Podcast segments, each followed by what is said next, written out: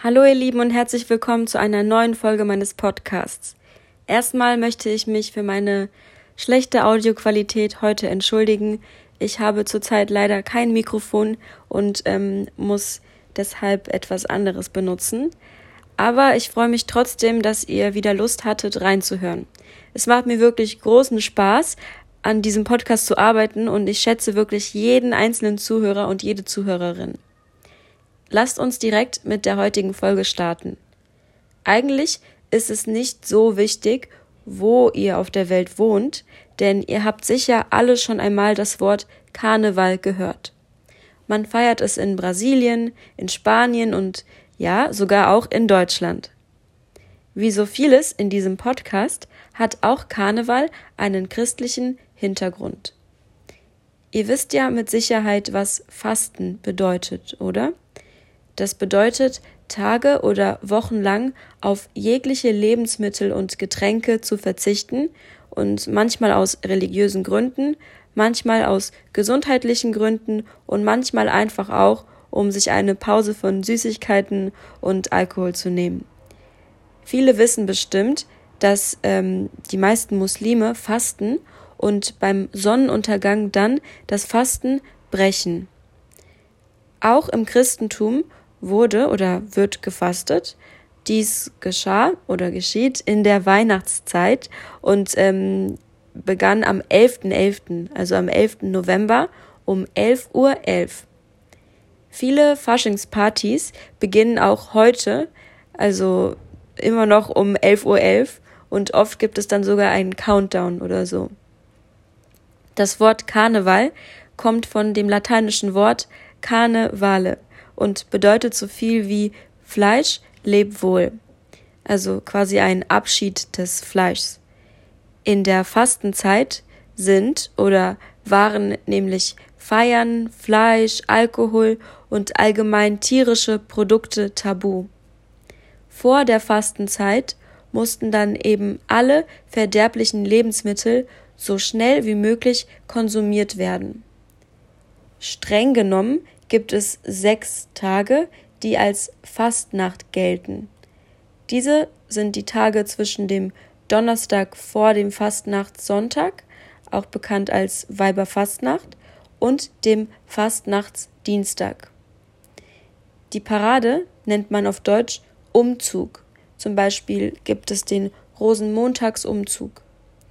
Der erste wurde 1823, also vor einer sehr langen Zeit, in Köln veranstaltet. Die Faschingszeit ist ja schon immer eine sehr chaotische und ich sag mal eine wilde Zeit gewesen und viele Menschen drehten oder drehen heute immer noch in dieser Zeit durch. Deshalb wollte die Stadt Köln dieses sogenannte närrische Treiben einigermaßen bändigen und deshalb gründete die Stadt offizielle Veranstaltungen oder brachte diese zum Leben. Früher sahen die Wagen beim Karnevalsumzug noch wie Schiffe aus, da es im Mittelalter sogenannte Narrenschiffe gab, die ohne Mast und ohne Segel Unfälle bauten und bei denen die Passagiere starben. Die Menschen, die Karneval feiern, bezeichnen sich ja auch als Narren. Früher wurden diese Wagen dann am Ende der Parade auch oft verbrannt, was heute jedoch nicht mehr getan wird. Der Rosenmontag, also der Tag, an dem am meisten gefeiert wird, hat den Namen, da der Papst am vierten Fastensonntag, also am vierten Sonntag, an dem gefastet wurde, ähm, einer selbst auserwählten Person eine goldene Rose gab. Ihr wisst bestimmt bereits, dass Köln die Karnevalsstadt Deutschlands ist. Neben ihr sind jedoch auch Düsseldorf und Mainz in der Nähe von Frankfurt für ihre Karnevalsfeste bekannt. Habt ihr euch schon einmal gefragt, wieso man sich in Deutschland an Karneval verkleidet? Die Antwort ist eigentlich ganz einfach. Im März beginnt ja der Frühling und deshalb wollte man an Karneval die bösen Wintergeister vertreiben und mit dem ganzen Lärm, vor allem von den Trommeln, den Frühling erwecken. Es gibt auch meistens ein Prinzenpaar.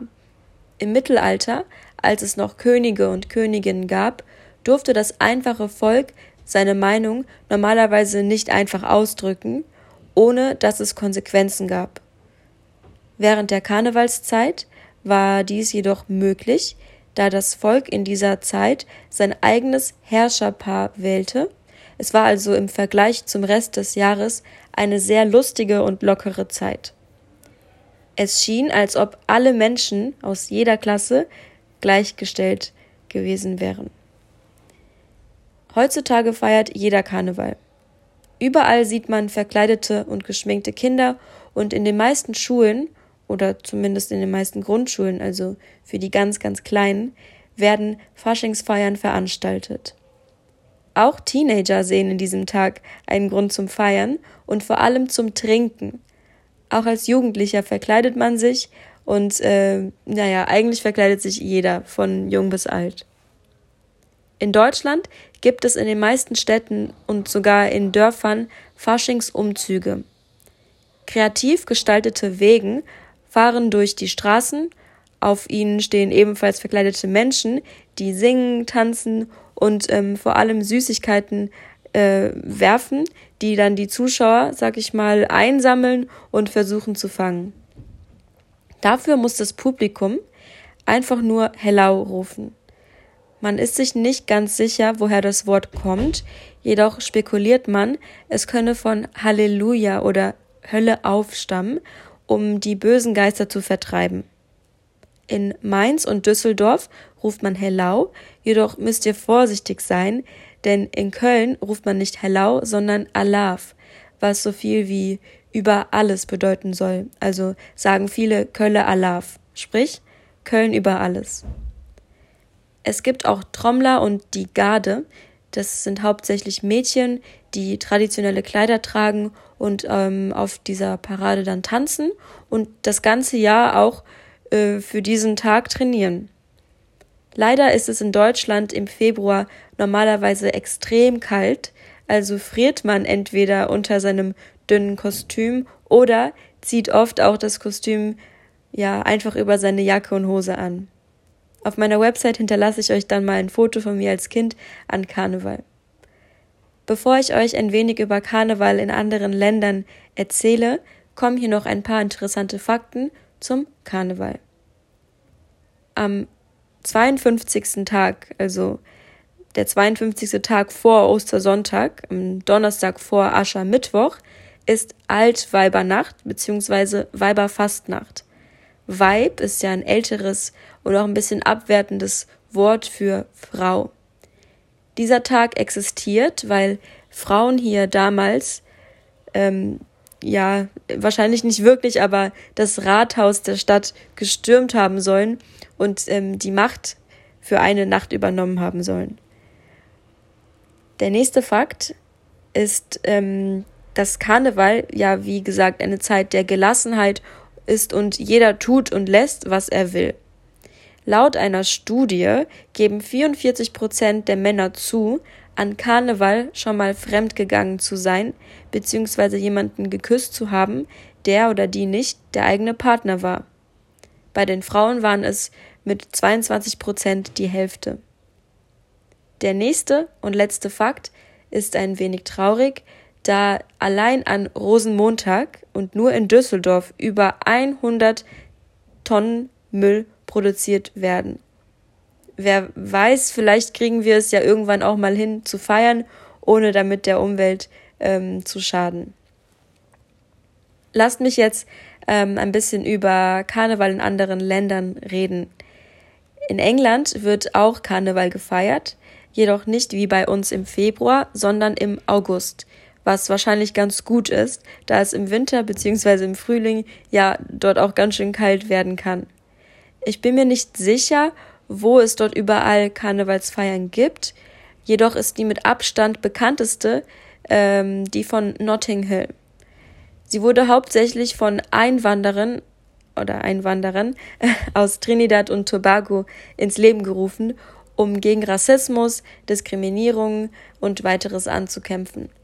Aus diesem Grund wird dort nicht wirklich englischer Schlager oder so gespielt, also falls so etwas überhaupt existiert, sondern eher Reggae, Salsa und ähnliches. Und welche Stadt kommt euch denn noch in den Kopf, wenn ihr an Karneval denkt? Natürlich Venedig, also Venice auf Englisch. Dort verläuft Karneval ein wenig anders, denn alles dreht sich um Masken. Jeder, der schon mal dort war, hat mit Sicherheit an jeder Ecke Masken gesehen. Der erste Maskenkarneval soll im Jahr 1094 stattgefunden haben. Es gibt auch dort eine Parade, jedoch nicht wie wir sie aus Deutschland kennen. Bei der Parade in Venedig werden hauptsächlich, sorry, werden hauptsächlich Kostüme präsentiert und sogar Boote werden geschmückt und ähm, fahren diese Kanäle entlang. Kommen wir also zu der Karnevalsstadt schlechthin, Rio. Der Ursprung des Karnevals hier ist nicht so schön, da ihn ähm, Sklaven aus Afrika ins Leben gerufen haben. Es war anfangs nur ein kleines Fest ähm, und ja, mit der Zeit mischte sich das mit ähm, europäischem Einfluss und daraus entstand halt der Karneval in Brasilien, den wir heute kennen.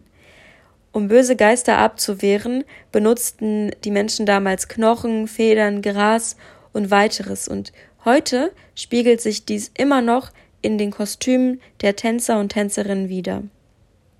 Beim Karneval kämpfen zwölf Samba-Schulen seit fast 100 Jahren um den Meistertitel, also die strengen sich alle ganz schön an. Das Herz des Karnevals ist ähm, ja in Rio und das heißt äh, Samba drum. Das ist eine lange Straße, die habt ihr bestimmt auch schon mal über, über irgendwo gesehen. Ähm, und an den Seiten ist Platz für das Publikum und in der Mitte sind dann die Tänzer und Tänzerinnen und diese können ihr ähm, Können unter Beweis stellen. Es gibt natürlich noch viel mehr Traditionen und Bräuche und ich bin mir sicher, dass jemand aus Köln schockiert wäre, wie viele Dinge ich ausgelassen habe. Jedoch soll diese Folge ja nicht zu lang werden und ich bin mir sicher, ihr könnt euch jetzt schon ein gutes Bild vom Karneval machen. Also, dann sehen wir uns bei der nächsten Folge. Ich hoffe natürlich, das Thema hat euch interessiert. Ähm, und ja, lasst mich gerne in der Abstimmung wissen, ob ihr schon mal auf einer Karnevalsfeier wart. Also, und genau, es gibt noch ein Transkript auf meiner Website, die verlinke ich euch. Und dann sehen wir uns ähm, bei der nächsten Folge. Macht's gut.